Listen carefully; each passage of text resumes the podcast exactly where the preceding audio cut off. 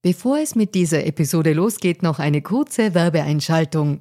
Wusstest du, dass Frauen in Österreich im Jahr 2024 immer noch 53 Tage gratis arbeiten? Wie finanziell unabhängig fühlen sich Frauen in Europa? Die Mastercard Finanzstudie 2024 hatte sich zur Aufgabe gemacht, aktuelle Themen wie den Gender Pay Gap und die finanzielle Selbstbestimmung von Frauen näher zu untersuchen.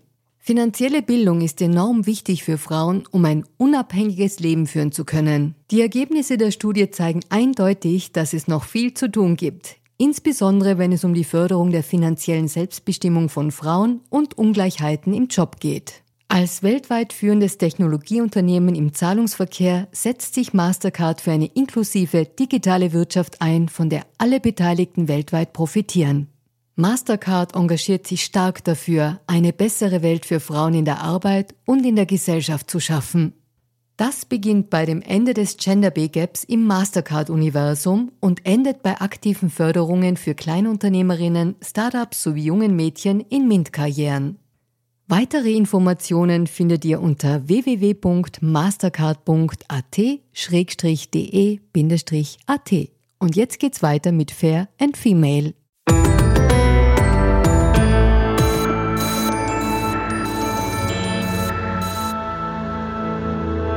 Hallo ihr Lieben, herzlich willkommen zu Fair und Female, dem Gesellschaftspodcast der kleinen Zeitung. Mein Name ist Barbara Haas, ich bin Journalistin und hoste diesen Podcast und heute geht's um rechts, links, liberal, libertär, vielleicht sogar lauter Begriffe, die wir ständig hören und vielleicht gar nicht so gut einschätzen können. Und wir reden auch über den Nanny-Staat, also über einen Babysitter, der uns ständig alles richten soll, Fragezeichen. Und damit reden wir auch ein bisschen über Eigenverantwortung. Und das klingt jetzt angesichts der ganzen Unsicherheiten und Krisen natürlich ähm, nach etwas, was wir einfordern, aber vielleicht gibt es auch eine andere Perspektive darauf. Und ich freue mich sehr, heute mit jemandem darüber sprechen zu können, der oder die sich sehr mit genau diesen gesellschaftlichen Entwicklungen beschäftigt. Sie ist gebürtige Kärntnerin, ist Journalistin, war Korrespondentin der Neuen Zürcher Zeitung und ist seit 2021 Chefreporterin Freiheit tatsächlich der Tageszeitung Welt in Deutschland. Hallo, herzlich willkommen, Anna Schneider. Hallo, ich freue mich. Liebe Anna, du bist ja eine recht streitbare Person, so im öffentlichen Diskurs. Also man kann dich auch gar nicht so gut einschätzen. Also manche halten dich für rechts, rechtsliberal, Wenig halten dich wahrscheinlich für links, aber du greifst sehr oft und sehr stark in die öffentliche Debatte ein, auch unter anderem mit deinen Kolumnen. Und dieser Tage kommt auch dein erstes Buch heraus, das sich mit dem Thema Freiheit beschäftigt. Das heißt Freiheit beginnt beim Ich. Genau, beim Ich. Also einen sehr, einen sehr egozentrierten Titel. Wir werden schauen, ob das so ego wirklich ist. Aber ich möchte mit dem Nanny-Staat anfangen, den ich schon ganz kurz skizziert habe. Und du meinst so, wenn ich das richtig gelesen habe, diese Rundumversorgung, dieses, was immer uns beschäftigt in unserem Leben, der Staat ist da, um das irgendwie zu richten. Und je mehr es richtet, desto weniger fühlen wir uns verantwortlich, da auch was zu tun. Und lustigerweise, umso strenger sind wir aber, ob der Staat auch wirklich liefert, was er halt liefern soll. Und das ist, glaube ich, einerseits total nachvollziehbar, aber andererseits denke ich mir halt, naja, das ist ja irgendwie die Aufgabe vom Staat. ja und nein, oder? Also das ist ein Deutschland und in Österreich überhaupt nicht anders, dass es sehr viele Menschen gibt, die eben, egal was passiert, ob es jetzt die Corona-Krise ist oder jetzt die Energiekrise, immer sofort und in erster Linie was vom Staat verlangen.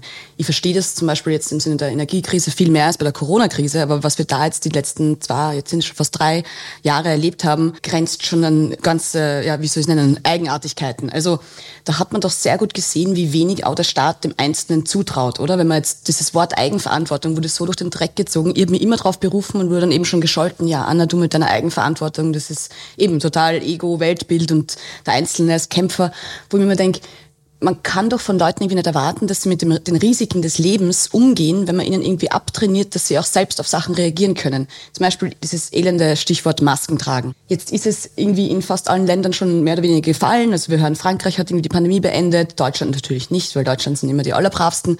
Und dann passieren so Absurditäten wie du steigst in den Flieger wenn du in die Schweiz fliegst, ist es egal, ob du nur trägst, weil die sagen, mach wie du glaubst. Du kannst dich selbst schützen, aber wir verlangen es nicht von dir. Aber in Deutschland, auf deutschem Hoheitsgebiet, muss man es nach wie vor tragen. Also das ist so eine ganz eigenartige äh, Vorstellung äh, davon, dass das irgendwie, also dass Maßnahmen vor allem getroffen werden, die dann auch keinen, wie soll ich sagen, Rückhalt meiner Bevölkerung finden, weil sie denken, warum müssen wir das jetzt noch machen? Aber in anderen Ländern ist es schon.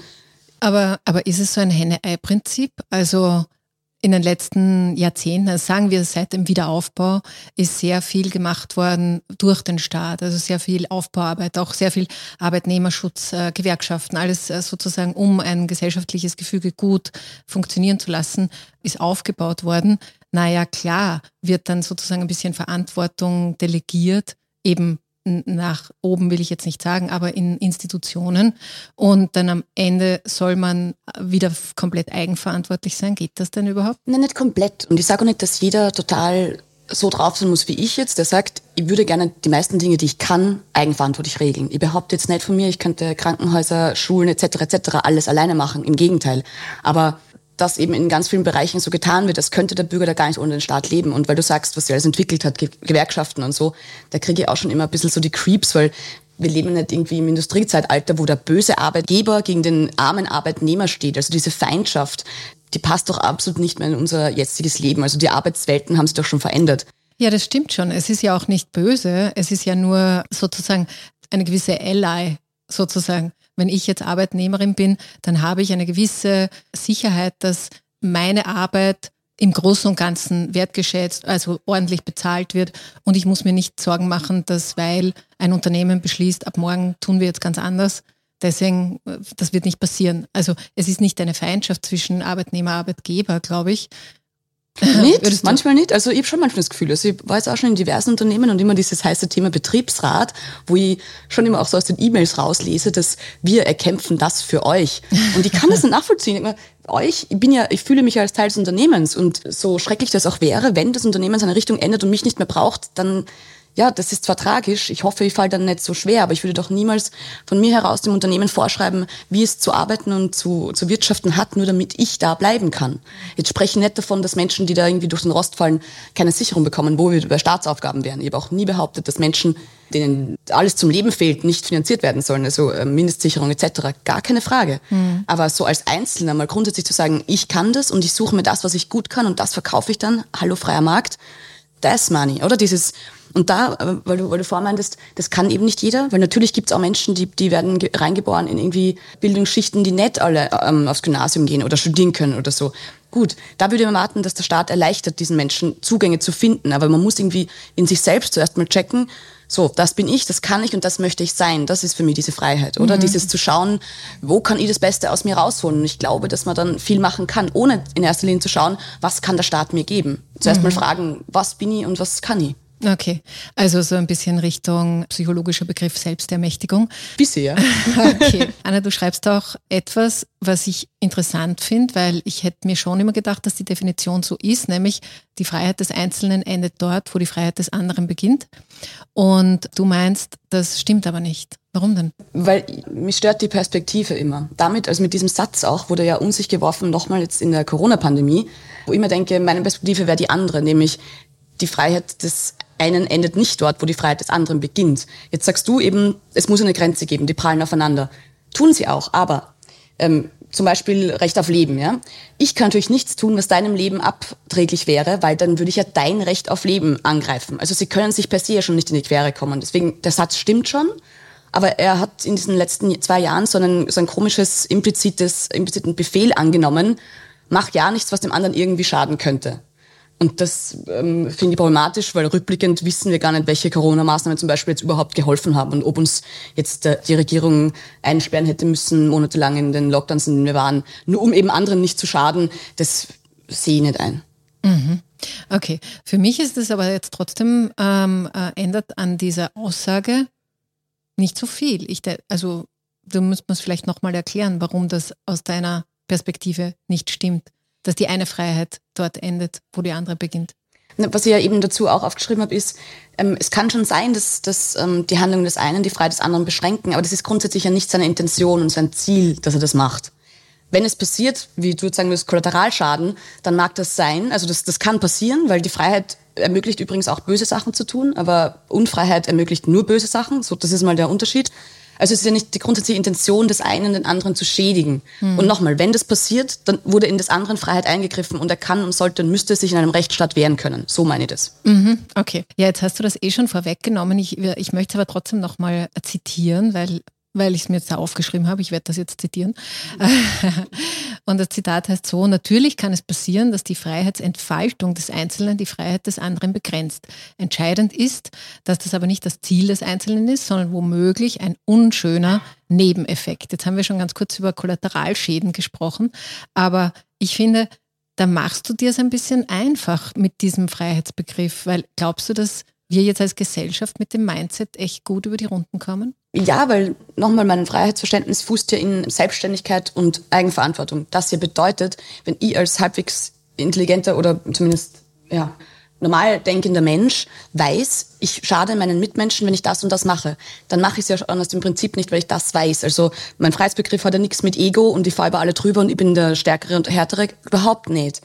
Aber nochmal zu sagen, dass grundsätzlich alles eher die Freiheit einschränkt, als sie zu ermöglichen. Also mir geht es mehr um den, um, den, um, das, um den Duktus, weil in mhm. dieser ganzen Debatten der letzten Jahre ging es ja immer eher darum, alles einzuschränken, anstatt irgendwie zu ermöglichen und anstatt eben den Leuten zuzutrauen, wenn man ihnen sagt, so, wenn ihr euch nicht impfen lasst und euch nicht den Booster holt, dann könnte das sein, dass ihr andere Leute schädigt. Aber ich glaube, wenn man das erklärt und das ist einem Menschen bewusst, dann macht das auch. Habe ich auch gemacht. Das ist es ja. Also ich bin ja kein in dem Sinne freies Radikal, das durch die Welt läuft und da irgendwie alle mit, mit dem Panzer überrollt, weil es meine Freiheit gar nicht. Also das heißt ja nicht verantwortungslos sein, seine Freiheit auszuleben. Aber das Beispiel, was du jetzt gebracht hast, wenn man Menschen erklärt, dass sie dann nicht anderen schaden, wenn sie sich selber impfen lassen, das ist ja genau das, was im Freiheitsanspruch der letzten Jahre irgendwie anders gedeutet wurde, weil ich habe das Recht auf Unversehrtheit und, und sozusagen, kann man mir hundertmal sagen, dass ich damit andere nicht schädige.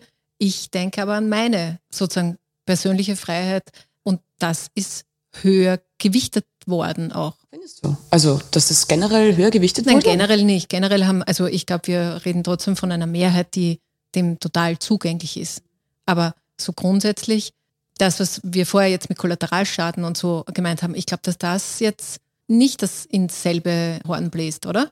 Naja, eben, da ist eigentlich die Impfung ja, glaube ich, eher so ein gutes Beispiel dafür, oder? Ja. Wenn man das erklärt, dass das ähm, sinnvoll ist, nicht nur für sich selbst, sondern eben auch um irgendwie vulnerable Gruppen, die jeder von uns kennt, äh, zu schützen, dann hat das einen Sinn, das zu machen. Natürlich gibt es immer Menschen, die sagen, nein, ich fürchte mich davor, ich will das nicht, ich kann das nicht. Mhm. Das, finde ich, muss man akzeptieren. Wie die dann irgendwo Zutritt haben oder nicht, das ist eine ganz andere Geschichte. Aber was in Deutschland teilweise passiert ist in diesem Diskurs, wo dieser, ich weiß nicht, ob du ihn kennst, der Joshua Kimmich, dieser Fußballer, mhm der ja öffentlich dermaßen durchgeprügelt wurde, weil er gesagt hat, ich bin noch nicht geimpft, ich bin Profisportler, ich weiß nicht, was das mit meinem Körper macht, ich fürchte mir einfach davor, glaube ich, hat er so gesagt.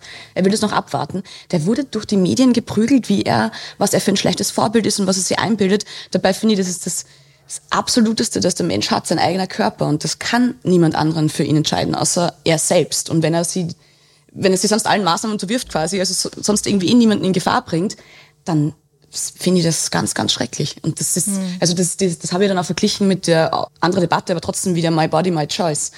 Entweder ich bin dafür, dass My Body, My Choice ist, nämlich ob es um Abtreibung geht oder um die Impfung oder nicht. Und da, weil du vorher gesagt hast, Leute glauben, ich bin rechts oder irgendwas oder links, das ist die lustigste Debatte gewesen für mich, als ich mich komplett für Abtreibungen ausgesprochen habe, weil natürlich, My Body, My Choice, das sind die Entscheidungen der Frau und niemandes anderen, lieben mich plötzlich die Linken, weil sie sind für Abtreibung. Mhm. Wenn ich aber sage, ich bin gegen die Corona-Impfung, dann lieben mich die Rechten. Also ich für meine Ansicht bin sehr stringent in dieser Angelegenheit, aber die beiden Pole überhaupt nicht. Und da aber, spaltet man dann Aber so. du kokettierst doch, du bist ja nicht gegen die Corona-Impfung, hast dich ja selber impfen lassen. Nein, nein, ich bin nicht gegen die, ich bin nicht gegen die Impfung. Ja, hab, genau, ich, bin überhaupt nicht gegen die Impfung, ich bin überhaupt kein Impfgegner. Ich bin nur gegen die Impfpflicht, nämlich absolut. Mhm. Das, ist, das ist der Punkt. Natürlich, das lässt sich dann natürlich so schön instrumentalisieren. und deswegen, wie du sagst, schieben die Leute so gerne in irgendwie Schubladen, was nach zweimal Nachdenken keinen Sinn macht. Und wenn ich sage, Freunde, mir ist die Freiheit das Wichtigste und die persönliche das Allerwichtigste, dann ist es ja logisch, dass ich mich nicht zum Impfen zwingen lasse. Ja, ich bleibe noch ein bisschen bei dem Gedanken, also einerseits, der Staat soll bitte keine Nanny sein und soll möglichst viel Verantwortung auch auf, auf jeden Einzelnen irgendwie übertragen und die Leute sollen sich auch nehmen. Und auf der anderen Seite dieser Gedanke, naja, es kann schon sein, dass ich mit meiner Freiheit Schaden bei wem anderen anrichte, aber es darf halt nur nicht das Ziel sein. Und wenn ich mir die beiden Dinge vorstelle, dann ist das für mich ein bisschen eine gruselige Gemengenlage, weil ich mir denke, das ist Vielleicht bin ich naiv oder vielleicht bin ich auch so obrigkeitshörig, dass ich mir denke, das kann nicht funktionieren.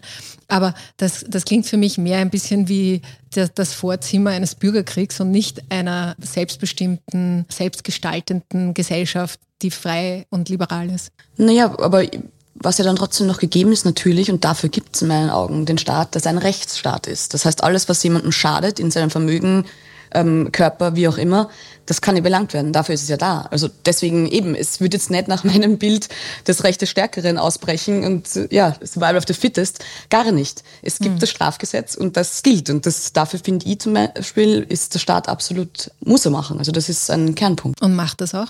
Ja, doch. Ja. Also natürlich ist es ein perfektes System, klar, aber ich meine, dass wir das überhaupt haben und also ich glaube, dass Österreich und Deutschland Rechtsstaaten sind, ja. Ja. Na gut, nein, das muss man an der Stelle auch vielleicht manchmal irgendwie mit erwähnen, dass bei aller Kritik an Regierungen und politischen Entscheidungen und, und das hatten wir ja auch in den letzten Jahren, dass man gelegentlich auch sagt, aber im Grunde machen die auch einen ganz okayen Job. Ja, also so, so ganz genau. Ich bin, bin an vielen und Ecken. Institutionen, die ja in den Rechtsstaat einzahlen. Genau, ich bin an vielen Ecken der Ansicht, dass es wesentlich weniger Staat sein könnte, klar, aber dass das Grundsystem steht und stehen muss, natürlich. Und das tut's auch. Also das, ja. Okay. Liebe Anna, dieser Podcast heißt Fair and Female und äh, deswegen sitzen da auch oft Frauen, so wie du jetzt auch, aber er heißt halt auch Fair und beschäftigt sich mit Gerechtigkeit und ich denke, ich wünsche mir tatsächlich an vielen Stellen eine bisschen gerechtere Gesellschaft, aber du hast mit dem Wort Gerechtigkeit irgendwie ein bisschen ein Thema und zwar wieder ein Zitat von dir. Du siehst es als Instrument der Gleichmacherei und vielleicht kannst du es mir mal erklären. Was meinst du damit? Also erstens müsste ich gleich zurückfragen, was, was ist Gerechtigkeit? Da hat ja Hans Kelsen so ein fantastisches kleines Büchlein dazu geschrieben. Das heißt, was ist Gerechtigkeit? Wenn Gerechtigkeit heißt, dass jeder nach seinem subjektiven Empfinden das bekommt, was er als gerecht empfindet, dann wird es diese Welt nie geben. Also Nein. gerecht ist so eine total subjektive Wahrnehmung. Meistens, wenn wir jetzt so im allgemeinen Sprachgebrauch sagen, gerecht, dann meinen wir, niemand wird benachteiligt, oder? Jeder hat oder soll nach seinem... Also zumindest Chancengerechtigkeit. Also das, das ist der das, Punkt, genau. Ja. Und ich sage nicht, dass grundsätzlich Gerechtigkeit was Schlimmes ist oder falsch. Ich sage, wenn es in Gleichmacherei ausartet, dann ist es einfach für mich keine Gerechtigkeit. Menschen sind, also jeder Mensch ist ungleich. Deswegen ist die totale Gleichbehandlung ja schon einmal falsch. Eigentlich sollte nach meinem Blick, von, wenn man vom Sozialstaat jetzt ausgeht, der das kriegen, das braucht. Dazu machen wir das ja. Also das Thema Quoten zum Beispiel ist da ein perfektes Beispiel. Das macht ja, das schaut nicht auf die Ergebnisgleichheit, also das, es schaut nicht auf die Chancengleichheit, sondern auf die Ergebnisgleichheit. Also anstatt zu denken, wir wollen Menschen, Frauen, die es sicher auch gibt, also die sicher auch genau in derselben Position sitzen könnten wie Männer, wollen wir da gerade haben, weil sie Frauen sind. Was ja irgendwie sehr deprimierend ist, wenn man eine Frau ist. Weil ich will doch daran gemessen werden, ich weiß, du kennst diese ganzen Argumente, aber das ist so das typische Beispiel von, ist das dann Gerechtigkeit, wenn man das irgendwie so anschiebt und... Ja, wenn du so, also wenn du so framest, dann denkt man sich auch, nein, so eine Frau will ich nicht sein. Aber es hat doch noch nie eine Frau irgendeine Position bekommen, nur weil sie eine Frau ist. Also, also, das passiert nicht?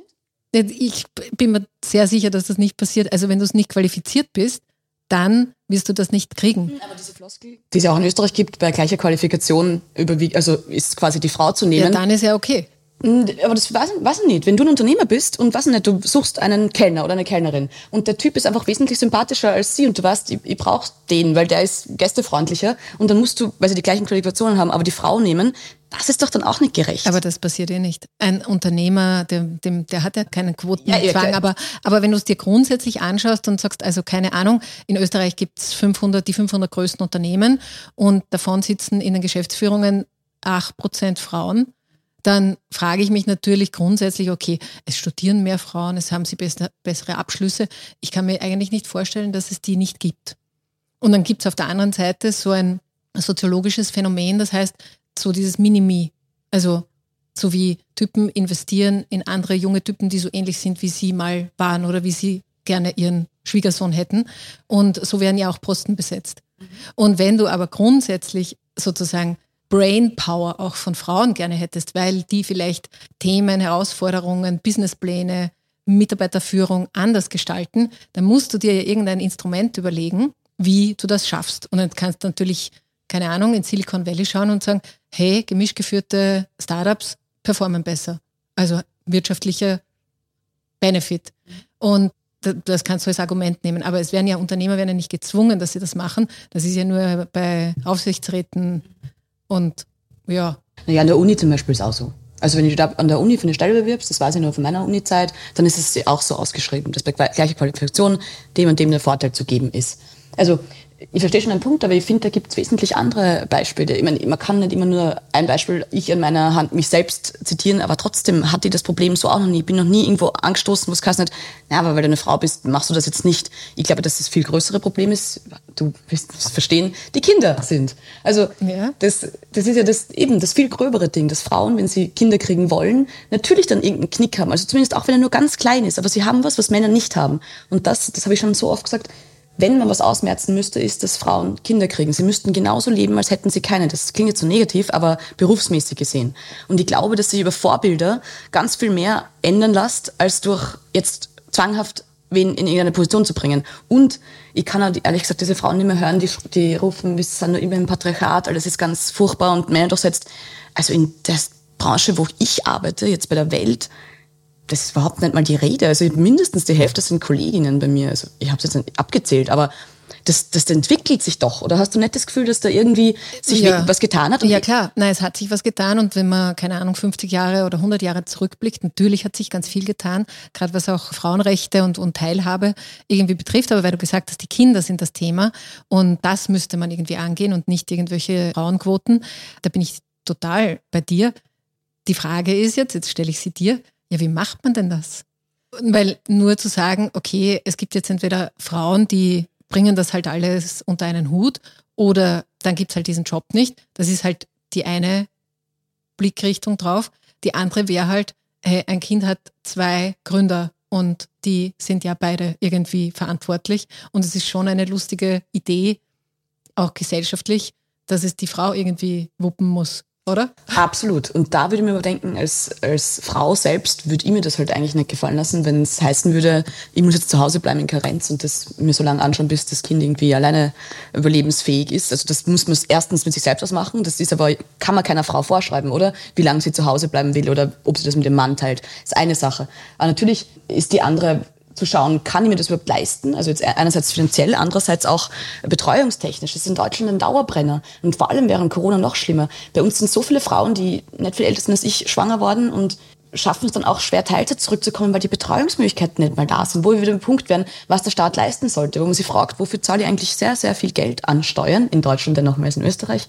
Ein Traum wenn dann nicht mal solche Dinge gegeben sind und sogar Menschen, die zahlen würden dafür, finden keine Kita-Stellen, also Kindergarten bei uns. Mhm. Das war nie. Also ich glaube, Aber da sind wir ja wieder bei dieser Gerechtigkeit.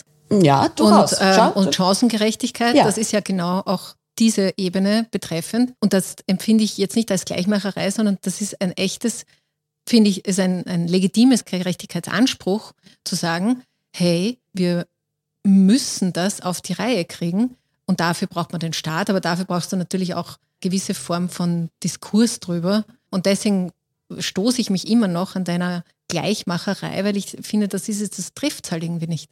Nein, was ich gesagt habe, ist, dass es, wenn es in Gleichmacherei ausartet, das nicht das ist, was wir so unter Gerechtigkeit verstehen wollen. Weil nochmal, mein Punkt war ja, alle sagen so gern Gerechtigkeit, aber was bedeutet das? Dass am Ende irgendwie alle glücklich und zufrieden sind, weil sie eben subjektiv bekommen, was sie gern wollen. Was du jetzt meinst, würde ja komplett unterschreiben, dass Frauen dieselben Chancen und Möglichkeiten haben, obwohl sie ein Kind bekommen. Das ist ja was anderes. Da würde würd ich überhaupt nicht widersprechen. Aber das ist ja ein anderer, anderer Fall von Gerechtigkeit. Da geht es ja auch eben nicht um Quoten oder irgendwelche trotzdem Zwangsmaßnahmen, um da irgendwie mehr Leute reinzuschieben. Da geht es rein darum, Frauen müssen doch dieselben Möglichkeiten am Arbeitsmarkt haben. Da mhm. zwinge ich ja noch keinen dazu. Okay, also das heißt, da können wir uns irgendwie drauf einigen. Ich möchte noch was anderes ansprechen, weil das kommt in deinem Buch auch vor, nämlich so die die Unterscheidung, das eine ist das Allgemeinwohl und das andere ist sozusagen das Wohl jedes Einzelnen.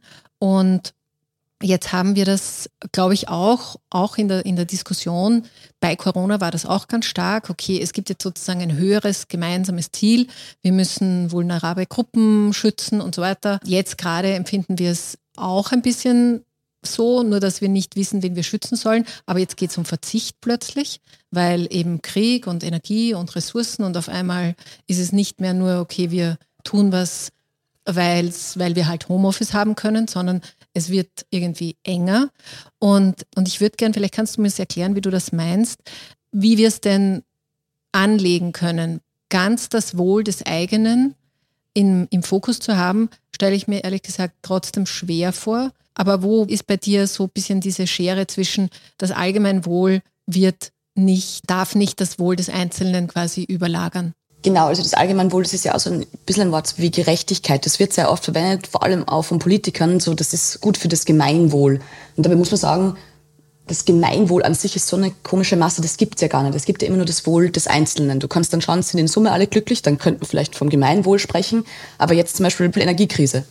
Es wurde ja in Österreich wie in Deutschland ähnliche Maßnahmen beschlossen. Ähm, Strompreisbremse und dann Einmalzahlungen. In Österreich ist gar nicht fix, aber ist ja, ist ja egal. Doch, ist jetzt fix. Ja, sind sie okay. Das finde ich zum Beispiel deswegen problematisch, wenn man da als Staat mit der Gießkanne rangeht und eben eigentlich nicht das macht. Man kann zwar, zwar vielleicht sagen, das hilft dem Gemeinwohl, aber eigentlich müsste man doch schauen, das wäre mein Ding, wer braucht das wirklich und der soll es auch kriegen. Das natürlich auszurechnen, das sind wir in ganz anderen Problemen, wie du sagst, weil sowohl in Deutschland als auch in Österreich sind wir datenmäßig jetzt nicht so super unterwegs, dass man das schön irgendwie akkodiert machen könnte. Aber ja, das war, glaube ich, mein Punkt. Jetzt habe ich den Faden verloren.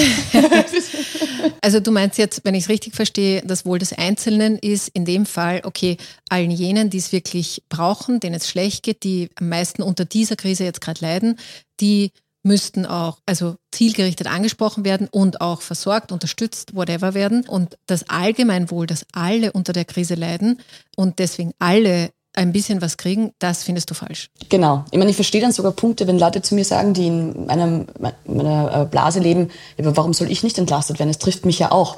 Verstehe, aber Freunde, wo führt denn das hin? Also wenn wir eben alle glauben, dass, dass wir ja, das ist wieder lustig, das ist Anspruchsdenken, oder? Und dieses ähm, Gerechtigkeit ist ja nur, wenn irgendwie alle alles haben. Das ist halt falsch und so funktioniert der Staat auf Dauer auch nicht. Also ich wäre dann eben eher der Typ, der sagt, die, die es brauchen, sollen es kriegen und die nicht, die nicht. Also das absolut. Aber worum es mir mehr ging, war, das war noch mehr in dieser Corona-Debatte. Und damit, da, da, wurde ganz viel gerechtfertigt durch dieses Gemeinwohl. So eben, wofür haben wir alle Lockdowns gemacht und wofür tragen wir alle Masken? Das ist alles das Gemeinwohl. Was halt sowieso auf sehr wackeligen Füßen stand, weil wir sind natürlich jetzt schon viel schlauer, was alle an Masken oder Lockdowns angeht. Kein Mensch weiß, und das sollten wir jetzt bald mal hochrechnen, so wie es anderswo schon passiert, was die für, mehr für Schäden angerichtet haben als Nutzen. Aber da wurde auch immer damit argumentiert und das hat mir eigentlich mehr geärgert, weil den Einzelnen irgendwie seiner wirklich essentiellen Freiheiten zu berauben, so Bewegungsfreiheit und körperliche Unversehrtheit mit dem Argument des Gemeinwohls, da, da wird's mir echt übel. Also das ist ja, ich grenze dann totalitär, wenn das so vorgeschrieben wird, das macht mir echt Gänsehaut.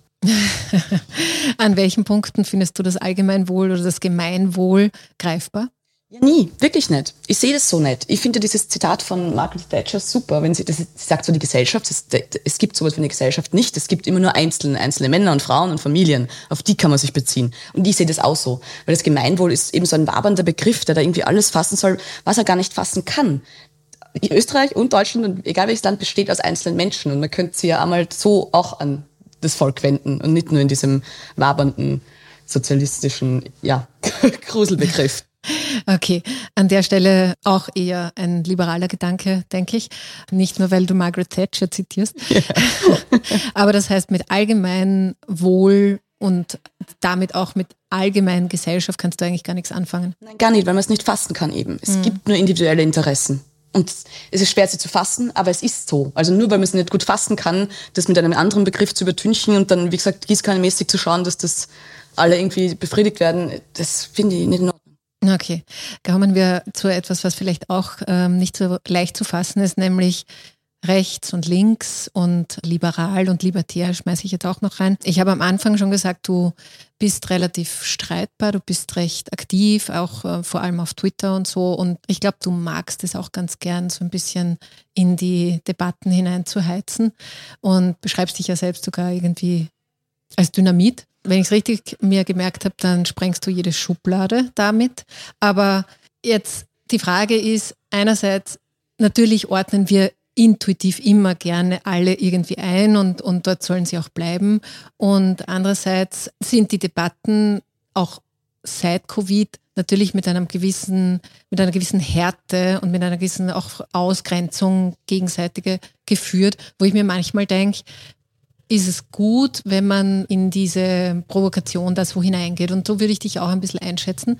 Wohlwissend, dass nichts weitergeht im, im Denken und im Menschen, wenn man nicht ein bisschen an die Grenzen geführt wird. Aber wie würdest du dich einschätzen? Und also, was ist dein, dein publizistischer Auftrag? Das ist es ja. Ich habe überhaupt keine, keine Ambitionen, irgendwie da der Heilsbringer zu sein. Ich habe tatsächlich meine Meinung und, und sag sie auch gerne, so wie du sagst bin regelmäßig eben selber irritiert davon, wie oder von wem das dann irgendwie missbraucht wird. Weil vorher das Beispiel mit gegen die Impfpflicht sein, aber dann für Abtreibungen, das bringen die Leute halt im Kopf nicht zusammen. Und dann können sie mich, und ja, das habe ich geschrieben, nicht mehr schubladisieren. Und ja, das Dynamit ist das schönste Nietzsche-Zitat. Ich bin kein Mensch, ich bin Dynamit. Ich meine, der Typ ist natürlich ganz woanders im Kopf, aber ist so ein fantastischer Satz. Und das ist eben ich muss mal, kann mich aber selbst nicht ausnehmen. Ich sage oft genug selber sowas, wenn mir irgendwas furchtbar aufregt, ja, die Linken. Das mag ich aber selber nicht. Und ich merke das auch und bemühe mich, es nicht mehr zu tun. Aber es passiert uns, wie du sagst, allen. Aber das habe ich auch aus dem Grund gesagt oder aufgeschrieben, weil ich eben, weil wir vorher über Frauen geredet haben und so, ich will auch auf diese Dinge nicht reduziert werden gerne. Es passiert mir, also glaubst, ich werde auch blöd sexistisch angegangen, ist lächerlich teilweise. Aber ich bin ja auch Ausländerin in Deutschland. Ich bin ja ein lustiges Sammelsurium. Das, und da tun sie die Menschen manchmal schwer und damit spiele ich schon gern, weil das eben, mhm. weil sie sofort, wenn etwas nicht links ist, ist es für die meisten rechts. Und ich habe schon so oft gesagt, Freunde, das ist so ein beengtes Denken. Also Sie können mir, das würde ich übrigens gerne wissen, welche der Positionen, die ich vertrete, genuin rechts ist. Es fällt dann niemandem was ein. Manchmal sagen sie dann sowas wie, ja, du bist ja gegen Gendern. Und ich so, ich bin gegen das Gendern, weil ich gegen eine Ideologie bin, die in der Sprache transportiert werden soll und die irgendwie keine Gerechtigkeit schaffen wird, glaube ich. Das ist jetzt nicht links wahrscheinlich, wenn man links ist und Gendern gut findet, sind ja auch nicht alle, aber ist auch nicht rechts. Also das ist, und, und das ist der zweite Punkt, ganz viele Leute können nicht diese politischen Kreise, wenn man das überhaupt so einteilen will, oder links liberal rechts, dass sich die Kreise halt manchmal überschneiden. Rechte, wie wir jetzt zum Beispiel äh, AfD, gut, die gehen auch bis zum rechten Rand, oder die FPÖ beschreiben würden, sind ja im Grunde auch gegen einen starken Staat. Natürlich überschneiden sie das mit Liberalen. Und natürlich feiern die dann, wenn ich sage, bitte keine Impfpflicht oder bitte schlanker Staat. Macht mein Argument ja aber nicht mhm. treffsicherer, nur weil die Falschen das auch feiern. Das ist übrigens das Totschlagargument und in Deutschland ganz böse, dieses Kontaktschuld-Ding und dieses Applaus von der falschen Seite. Man darf doch nicht, wenn man eine Überzeugung hat selbst, und ich glaube, da bin ich im ersten brutal liberal, die am Aufgeben, nur weil zufälligerweise auch HC Strache klatscht. Das ist mir wurscht. Muss mhm. es mir auch sein. Das ist der Punkt, den ich gerne machen würde. Ja. Ja, also HC Strache klatscht nicht mehr so viel. Aber, aber wenn die, wenn jemand so wie die AfD dann eben dich auch hernehmen, reposten, whatever, weil du gegen eine Impfpflicht bist, dann hast du natürlich recht. Darf, also, wie soll man sagen, kann man sich nicht instrumentalisieren lassen. Dennoch bist du ja trotzdem dann ein, ein Multiplikator für dieses Meinungsspektrum. Ist das etwas, wo man sagt, okay, äh, halte ich aus, kalkuliere ich, mache ich dann mit Abtreibungsbefürwortung wieder wett? Oder nochmal, du hast keinen pädagogischen Auftrag, eh nicht, aber was ist dir dran wichtig? Was ist die, der Teil, der unter politische Spielerei fällt? die halt auch dabei ist? Und wo sagst du, Nein, das sind jetzt Themen oder das sind jetzt Haltungen oder Meinungen, wo ich, wo ich sehr klar sein möchte, damit es nicht missverstanden wird. Das ist genau der Punkt. Weißt du, wie viele Leute schmunzeln, wenn es heißt, Anna Schneider, Chefreporterin Freiheit? Natürlich ist Freiheit der lustige Zusatz, den Ulf Poschert, mein Chef und ich uns so quasi nebenbei ausgedacht haben, weil ich bin Chefreporterin, gut, und mein Thema ist das. Finden viele schon ganz lustig, weil Freiheit, ha, was für ein Thema. Aber man sieht ja, dass es circa bei jedem Aspekt, ich suche mir diese Themen ja nicht krampfhaft. Sie passieren mir ja quasi einfach. Also durch die ganze mhm. Corona-Pandemie eben bis Abtreibung jeder Aspekt. Also ich schreibe in den Text, heute geht's um die Freiheit das und das. Das ist es ja gar nicht. Aber wie du, das ist ganz richtig, was du sagst. Ich sehe nicht, dass ich ein Multiplikator von AfD-Meinungen bin, nur weil ich eine Meinung habe, die Sie ab und zu teilen. Wenn Sie mich dann reposten, wie gesagt, das muss mir egal sein, weil mir ist es ja nur wichtig, die liberale Sicht mal darzulegen. Ich erwarte nicht, dass mir alle Menschen folgen, ich erwarte nicht, dass alle Menschen meine Meinung teilen, aber die Liberalen sind sowieso so eine kleine Crowd in Österreich und in, in Deutschland und es ist mir einfach so intrinsisch wichtig, manchmal einfach diesen Punkt zu machen. Und ich überlege mir nie, oh, werden da die klatschen oder werden da die klatschen. Weil wenn man das macht, dann wird man, glaube ich, irre. Und das ist natürlich mhm. dann keine Revenge zu sagen, und nächste Woche schreibe ich über Abtreibungen, damit sie mir wieder nicht mögen. Nee, wie gesagt, ich für mich bin sehr stringent. Und nochmal, man kann alles anschauen, was ich bis jetzt gemacht habe. Da ist nichts dabei, wo man sagen wird, boah, das ist aber schon rechts außen oder das ist irgendwie links außen. Es ist immer sehr, es ist liberal. Mhm. Okay, ich möchte noch auf was kommen, wo du weniger Staat oder weniger Verbindlichkeit des Staates irgendwie äh, gerne hättest. Es geht da um ein Gesetz, das jetzt nur für Deutschland gilt, aber egal. Es geht eigentlich darum, dass die Treibhausemissionen nach 2030 in Deutschland sozusagen, dass die Regierung sagen muss, wie werden wir auch nach 2030 so und so viele Emissionen reduzieren, damit wir unter dem 2-Grad-Ziel bleiben. Und das ist jetzt grundsätzlich, glaube ich, eine okaye Idee, einfach grundsätzlich dieses Ziel zu erreichen. Aber du sagst, man kann sich nicht so verbindlich machen. Warum nicht?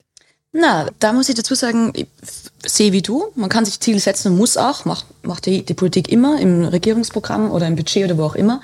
Bei dem ähm, Urteil, da ging es jetzt darum, dass die Fridays for Future und diese ganzen Klimabewegten es geschafft haben, einen Urteilsspruch bekommen zum, vom Bundesverfassungsgericht, der sagt, dass die Regierung die Freiheitsrechte quasi der Zukunft schützen muss von diesen Menschen. Und das ist mein Problem. Freiheit ist ja kein Vorratsgut. Also man kann nicht sagen, aufgrund der Freiheit von Jugendlichen jetzt in 20 Jahren muss jetzt das und das und das passieren. Das ist so willkürlich, weil eben wir wissen nicht, was sie alles noch äh, tut. Technologisch, gesellschaftlich, wie auch immer. Ich glaube tatsächlich, und da bin ich mal Optimist, einmal Optimist, dass sie in den nächsten, was nicht, 20, 50 Jahren wirklich noch Dinge entwickeln werden, die du jetzt nicht vorhersehen kannst. Also jetzt zu sagen, Menschen werden zu sehr in ihrer Zukunftsfreiheit beschnitten, wenn die Regierung nicht sofort das und das macht, das ist ja, Wahnsinn. Ja, okay, aber dann, dann sozusagen, dann reibst du dich ja nur an diesem Freiheitsbegriff. Ja. Aber grundsätzlich zu sagen, jetzt auch als Regierung und auch als, als verbindliches Ziel, zu sagen, ja, wie würden wir es uns Stand heute vorstellen, wie wir diese Emissionen reduzieren, das ist ja irgendwie okay. So, da geht es ja bei im Pensionssystem, bei Alles, Kindergärtenplätzen, genau. also überall. Natürlich, das, wie gesagt, das widerspreche ich auch gar nicht. Und wir mhm. sehen ja jetzt auch, dass uns andere Krisen dazwischen kommen das finde ich natürlich nicht gut, ähm, aber dass sich das auch ändern kann, klar. Aber natürlich, man, wie soll Politik sonst überleben? Jeder macht irgendwie Ziele oder stellt sie zumindest vor. Aber eben da ging es mir eher darum zu sagen, die Freiheit der nächsten Generationen müssen geschützt werden. Das ist halt schwierig, weil nach dem Credo müssten wir eigentlich alles, alle Freiheit oder könnten alle Freiheit im Jetzt so einschränken, weil es geht ja um die Freiheit dann und dann. Also weißt, das ist so ein nebulöses Ziel, das ist, ja, Freiheit ist kein Vorratsgut. Ja, okay. Aber das heißt, das ist nur eine Unterargumentation. Weil am Ende geht es trotzdem darum, wie können Emissionen reduziert werden. Ja, da habe ich kein Problem mit. Ja. Wie man es macht, ist natürlich andere Frage, aber das Ziel. Ich möchte noch gerne auf was kommen. Du hast schon gesagt, du genderst nicht. Ich, ich habe es auch schon mitbekommen. Ich möchte gerne wissen, wo du dies, dieses Futter hergenommen hast, was dich jetzt so sicher macht, dass das keine gute Idee ist. Und ich habe bei dir ein Buch gelesen, du hast, also du bist Juristin, du hast Just studiert in Wien und danach hast du dich bei Gender Studies eingeschrieben und ich würde es mal unter dem Begriff Sesselkreis subsumieren, weil du das auch genannt hast. Aber vielleicht magst du mal kurz erzählen, was dich so abgeturnt hat an diesem einen Semester war es ja nur, dass du jetzt so auch für dein, für dein berufliches und für deine, wie du sprichst und wie du schreibst, warum, was dich da so geprägt hat. Nee, ich war tatsächlich neugierig in erster Linie und das ist, war ja ein Selbstversuch und das habe ich auch vorweggeschickt, wie du sagst, es war ein halbes Jahr, also Semester, da kann man nicht das ganze äh, Studium beurteilen, das will ich auch gar nicht.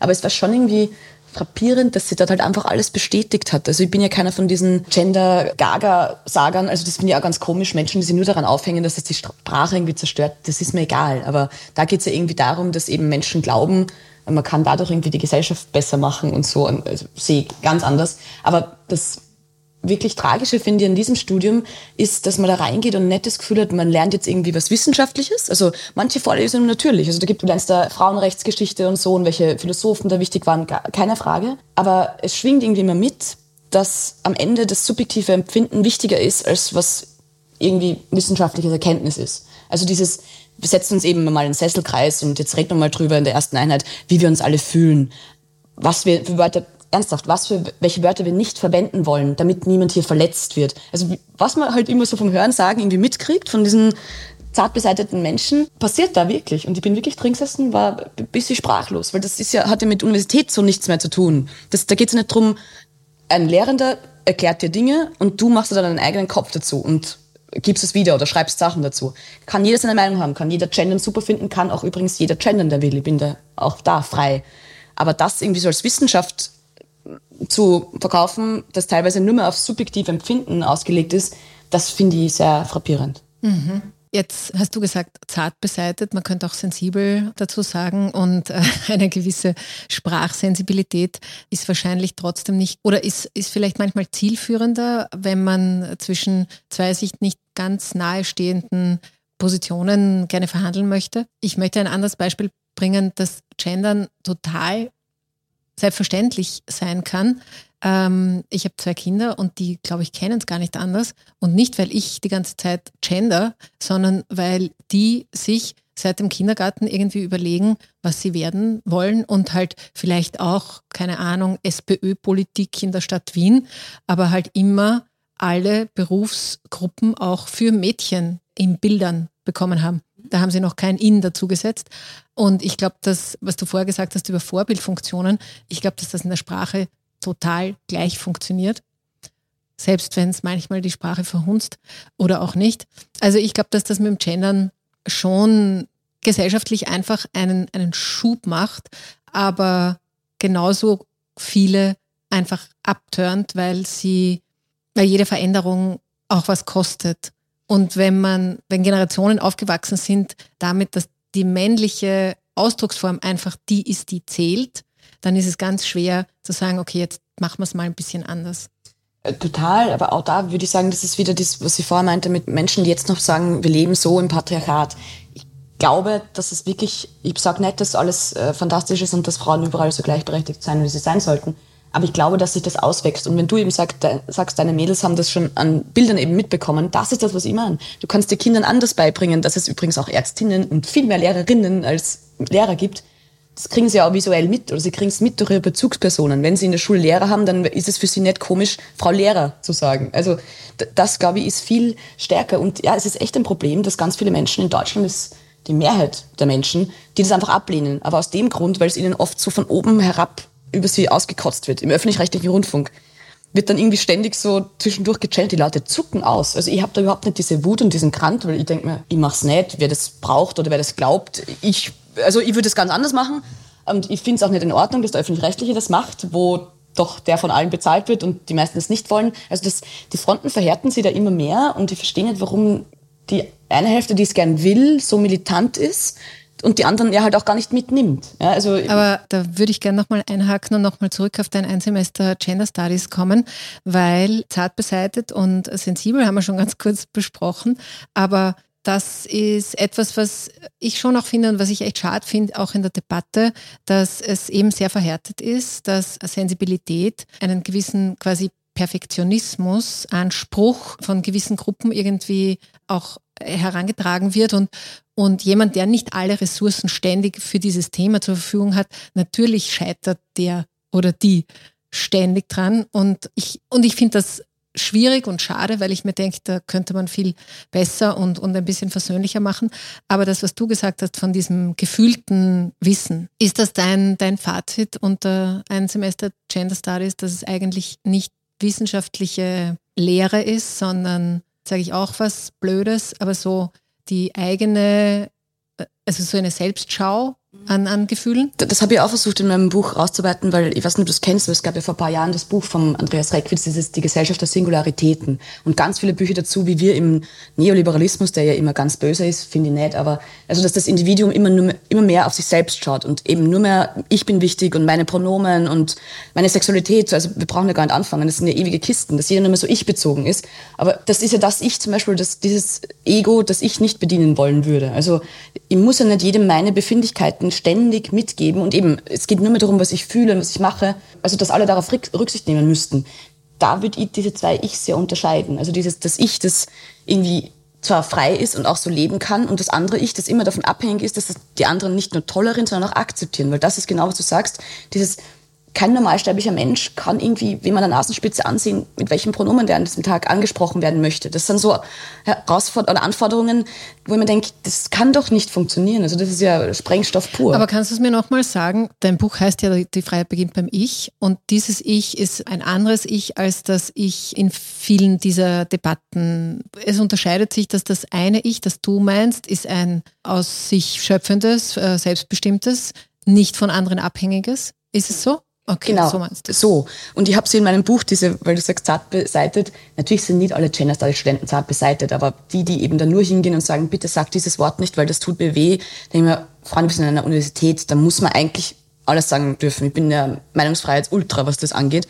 Und die habe ich in meinem Buch auch Schneeflocken genannt. Das ist ja auch schon so ein Wort, das jetzt nicht, äh, nicht neu ist nicht von mir. Aber eben dieses totale Befindlichkeitsdasein. Und da geht's ja irgendwie nicht mehr um die Inhalte, also die Ideen, die man hat, sondern das Leiden, das man erfahren hat. Und man erzählt nur davon, wie schlimm es einem geht, weil man ist eine junge Frau und vielleicht auch noch schwarz und dann ist alles ganz furchtbar. Und man denkt, erstens reden wir mal mit Frauen, die 50 Jahre älter sind, die wirklich andere äh, Sachen durchgemacht haben. Und zweitens, sich darauf zu reduzieren und das tun in diesen ganz vielen dieser Übungen geht es eben nur darum. Also man liest nur mehr Dinge, wie das alles geschlechtlich und, und, und, und, und kulturell und, und, und, und hautfarbenmäßig verwoben ist. Also das ist totale ja, Opfernabelschau. Und da kriegt man ganz, ganz beklemmendes Gefühl in diesen Übungen, weil man sich die ganze Zeit denkt, ja, kein falsches Wort sagen. Das ist ganz, ganz eigenartig. Ja, ich verstehe. Also ich kann die Beklemmung kann ich schon durchaus nachvollziehen. Ich glaube, sie ist manchmal auch ein bisschen beabsichtigt und manchmal ist sie auch ganz lehrreich, sich in Situationen durchaus als weiße Frau privilegiert ein bisschen unwohl zu fühlen. Ich glaube aber, dass man auch das vielleicht differenzieren muss, weil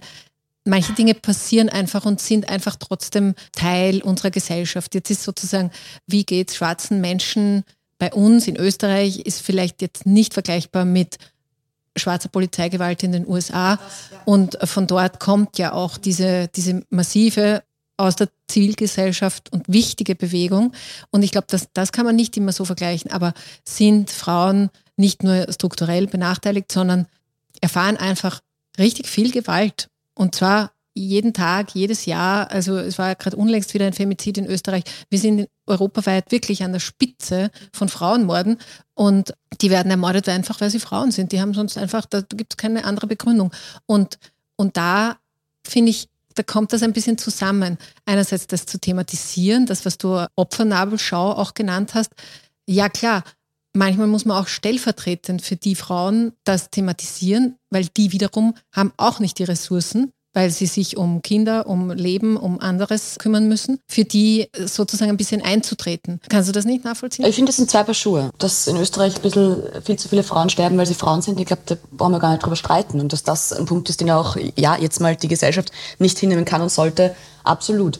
Aber erstens macht es ja trotzdem doch nicht alle Männer jetzt so, eben dieses Pauschalisieren, das, das tut mir immer, da tut mir immer super schwer damit, weil ich glaube, wie viel Prozent der Männer sitzen nicht im Gefängnis? Ich glaube eher über 90. Also dieses zu sagen, das ist ein, ein Problem, das irgendwie aus, aus der toxischen Männlichkeit kommt und nicht aus dem Individuum, das halt ein gewaltbereiter, Entschuldigung, Idiot ist. Hm. Also was dieses, immer dieses Frauen gegen Männer, ich meine, das ist jetzt, sind wir jetzt in der urfeministischen Debatte, das mag ich halt schon gar nicht. Und da bin ich wieder beim Punkt, ich würde Menschen gerne nachbeurteilen, nach individuellen Fähigkeiten. Natürlich prägt es mir auch, dass ich eine Frau bin, aber das würde jetzt in erster Linie in den Vordergrund stellen. Ja, das verstehe ich schon. Ich meine, bei dieser Femiziddebatte, wir können die wahrscheinlich auch nicht bis ins ganze Detail irgendwie jetzt da durchfechten, aber im Grunde geht es leider Gottes echt darum, und das ist dann schon patriarchal, leider Gottes, dass es halt um ein Besitzdenken geht. Weil Frauen werden in der Regel dann ermordet, wenn sie gehen. Und dann werden sie, also sage ich jetzt gar nicht, was alles mit ihnen passiert, kann man eh nachgoogeln, wenn man möchte. Aber das ist einfach, und das kommt nicht aus einer, das ist egal welche Gesellschaftsschicht, das ist egal welche Bildungsschicht, das ist immer dasselbe Ding. Ich besitze dich. Und das kommt nicht aus, also das ist halt klassisches Patriarchat. Frau gehört zu mir. Ja. Würde ja gar nicht widersprechen. Und wie gesagt, dass es diese Menschen gibt, überhaupt keine Abrede. Aber ich frage mich dann, was ist, was ist die Konsequenz daraus? Außer dass natürlich verurteilt wird und diese Menschen hoffentlich Ja, eh, aber da komme ich wieder zurück zu den Gender Studies, weil irgendwo muss ja auch der Boden geebnet ja. werden. Ja, bei Gender Studies geht es ja nur um ganz viele andere Dinge, oder? Da würde man die nächste Riesendebatte aufmachen, alleine jetzt, was da alles in, in Trans-Dingen und so passiert. Also dieses, was ist Geschlecht eigentlich und gibt es überhaupt? Was wieder lustig wäre wiederum, wenn man darüber diskutieren wird, ob Frauen umgebracht werden, wenn sie Frauen sind, wir aber irgendwie davon ausgehen, dass das Geschlecht eh nur ein Konstrukt ist. Also das kommt ja überhaupt alles noch dazu. Mhm. Also Gender Studies besteht ja nicht nur aus Gendern und, und Patriarchat Aussagen, sondern eben aus diesem ganz, ganz komischen Dekonstruktivismus. Und also ganz, ja, Judith Butler, du kennst ja, sie ja. ja. ja, Also das ist ja noch eine ganz andere Kiste, die ich noch sehr viel schwieriger finde, aber das ist... Ich möchte einen Aspekt trotzdem noch mal kurz aufgreifen, nämlich dieses, man bewegt sich weg von der Wissenschaft, weil Menschen, die Gender Studies studieren, und ich kenne auch viele, würde ich sagen, sind eher in der bürgerlichen Oberschicht, ich sage jetzt nicht Elite, aber doch eher gut gestellten Schicht. Und Menschen, die auch nur mehr gefühltes Wissen als Wahrheit für sich proklamiert haben, waren in der Corona-Debatte ganz massiv diese Schwurbler, Querdenker. Und mich würde interessieren, du bist eine Beobachterin der Freiheit, also insofern hast du da sicher eine Einschätzung. Mich würde interessieren, ob du denkst, dass diese Ausdifferenzierung von Welt, von Wahrheit, von Fakten, von, also sozusagen Wissenschaft ist nicht mehr unbedingt was, was mich irritieren muss. Ich kann mir das auch selber zusammenbasteln, dass das also auf zwei Seiten passiert. Einmal auf dem sehr rechten und einmal auf dem sehr linken Rand. Das ist das, was ich ein bisschen wahrnehme, was mir bei all dem, dass ich Feministin bin und mir das alles urwichtig ist, aber was ich trotzdem schade finde und was mich irritiert. Erstens muss man dazu sagen, und bin überhaupt, wie gesagt, kein Impfgegner, gab es diese Schwurbler, ja lustigerweise sowohl super rechts als auch super links, also diese Esoterik-Ecke und so, oder? Die auch gegen Maßnahmen gegen Impfung aus ganz komischen Gründen, so eher uns so Waldorfschule und diese Kategorie. Also das ist ja das Phänomen bei diesen ganzen Querdenkern und so, dass man sie nicht einordnen kann. Also gab es mal eine Heinrich-Böll-Studie-Stiftung, wo glaube ich 37 Prozent Grüne waren, die bei solchen Demos mitlaufen. Also da ist man ganz irritiert. Deswegen überschneiden sich da teilweise, glaube ich, sogar schon die Milieus, die du meinst, also die Elite, die Tennis studiert und total sozial erwacht ist und so mit diesen Menschen auch. Aber ich weiß schon, du meinst jetzt da die, die Radikalen und da. Das stimmt schon, dass sie beide auf ihre Art irgendwie Wahrheiten leugnen. Aber trotzdem kann man es schwer vergleichen, finde ich. Weil bei dem einen hat man ja schon, und wie gesagt, ich bin alles andere als auf der Seite irgendwelche Querdenker, aber sobald man das Gefühl hat, man kann dem Staat irgendwie nichts mehr entgegensetzen oder man ist eben, man muss sich jetzt dem System so fügen, ob das jetzt Lockdowns sind oder Impfung oder so, dann werden eben Gefühle getriggert, glaube ich, in ganz vielen Menschen, dass sie da eben gegen was auch immer anschreien, egal welche Studien es gibt, egal wie und da. Und nochmal, ich nehme die nicht in Schutz, aber muss, hätte die Politik, glaube ich, auch eben anders reagieren müssen oder die Menschen da mehr mitnehmen, so ein schlimmes Wort. Aber weißt, wenn du Menschen nicht das Gefühl gibst, dass sie irgendwie willfährige Verhandlungsmasse sind, dann wäre das schon irgendwie, glaube ich, besser worden. Und jetzt stehen wir vor der nächsten Krise im nächsten Herbst und am Montag gehen bei uns oder jetzt im Herbst gehen bei uns die nächsten Demos los. Energie, Corona, irgendwas Demos. Das wird ein Sammelsurium aller dieser Menschen. Okay, ich möchte zum Abschluss noch ein bisschen konstruktiv werden, weil am Ende denke ich, wäre es doch schön, wenn wir auch ein bisschen Perspektiven aufzeigen könnten, wie es denn besser sein könnte. Was ich herausgehört habe, ist, dass Eigenverantwortung jetzt nichts kommt, was also nicht, nicht passiert, wenn es über Nacht plötzlich da sein soll, weil es eben anstrengend ist und, und manchmal leichter ist, einfach sich über den Staat aufzuregen, anstatt irgendwie selber aktiv zu werden. Aber wo siehst du denn Möglichkeiten zu sagen, ins, also ist auch ein blöder Begriff, aber so ins Handeln zu kommen, weil wir werden in den nächsten Monaten und vielleicht Jahren auch, wir werden das müssen. Und eben, wir werden es nicht nur in einer, sondern in, in zig Krisen müssen. Und das ist, jetzt ist zwar leider nicht konstruktiv, aber das, was ich eben gesagt habe, was mir immer so, was, was ich am schlimmsten finde, wenn der Bürger immer eben nur so behandelt wird, als könnte es eh gar nicht selbst, also als könnte das gar nicht selbst entscheiden, sondern es muss ihm abgenommen werden, dann trainiert man sich das ja auch nicht an. Ich sage jetzt nicht von mir, dass die die Eigenverantwortungsexpertin bin, die alles alleine könnte. Na, aber wenn man mal draufkommt, oh, könnte ich da vielleicht sogar alleine was besser machen. Aber die Krisen, die auf uns zukommen, sind halt schwierig, weil ich kann mir mein Gas ja nicht selbst irgendwie abzapfen. Das sind Entscheidungen, wo aber vielleicht, da kann man eigentlich wirklich nur anfangen zu schauen, wen man wählt und wen man warum nicht mehr wählt. Jetzt braucht man nicht mehr auf die freien Parteien eingehen, die mir auch genug aufregen. Aber da ist Corona vielleicht das bessere Beispiel, zu sagen, ich mache jetzt eine Randale und sag, hänge mich den Querdenkern an, aber ich entscheide schon gern für mich selbst, welche Dinge ich mit meinem Körper mache und welche Argumente vielleicht dagegen oder dafür sprechen, aber das ist wahrscheinlich zu wenig konstruktiv. Ja, ich bin enttäuscht, leider. Oh nein, oh nein. okay, wir kommen langsam zum Schluss. Eine Frage noch, ein bisschen eine persönliche. Du bist ja Österreicherin, äh, wie gesagt in Kärnten geboren, im Waldviertel aufgewachsen und bist jetzt schon eine Zeit lang in Deutschland, aber vielleicht trotzdem auf dein Heimatland zurückblickend oder draufblickend. Was ist denn das Coolste und was ist das Anstrengendste in Österreich zu leben? Schönste Stadt der Welt ist. Es ist einfach so hands down. Und das Österreich, immer wenn man hier ankommt, das sagen ja die Deutschen lustigerweise auch, und das merkt man, wenn man weg ist, bei uns ist alles irgendwie ein paar Dezibel leiser, alles ein bisschen wurschter. Es ist gut und schlecht, aber alles ein bisschen leibernder. Es ist halt wirklich dieses Wort, also das Gefühl ist einfach ein anderes. Und wir nehmen Dinge schon mit einer größeren Gelassenheit. Deutsche sind alles so korrekt wirklich und laut und, und streng aber auch und immer die Besten unter den Besten. Ganz ähm, komische ähm, Einstellung oft. Und das haben Österreicher echt nicht so. Und das ist sehr viel angenehmer. Das ist sehr viel angenehmer und du findest das angenehm in Berlin zu sein, ganz offensichtlich. Liebe Anna, ich danke dir für deine Zeit. Es war ein interessantes und auch, auch für mich durchaus forderndes Gespräch. Ich finde es aber auch cool, dass du dich da mit deinen Thesen auch zumutest, auch wenn auch es nicht nur dein Twitter-Account ist, wo ich bestenfalls darauf antworten könnte. Freude war ganz meines. Ich verlinke natürlich den äh, berüchtigten Twitter-Account von Anna Schneider da bei uns in den Show-Links. Und wenn ihr sonst noch Feedback habt zu diesem Gespräch, dann entweder ganz banal wie immer über barbara.hase.kleinezeitung.at oder auf Instagram als DM. Und sonst wünsche ich euch noch eine schöne Zeit, eine freie Zeit, eine freie Woche mit vielen selbstbestimmten Gedanken. Und wenn ihr wollt, dann hören wir uns wieder nächste Woche. Alles Liebe und Baba.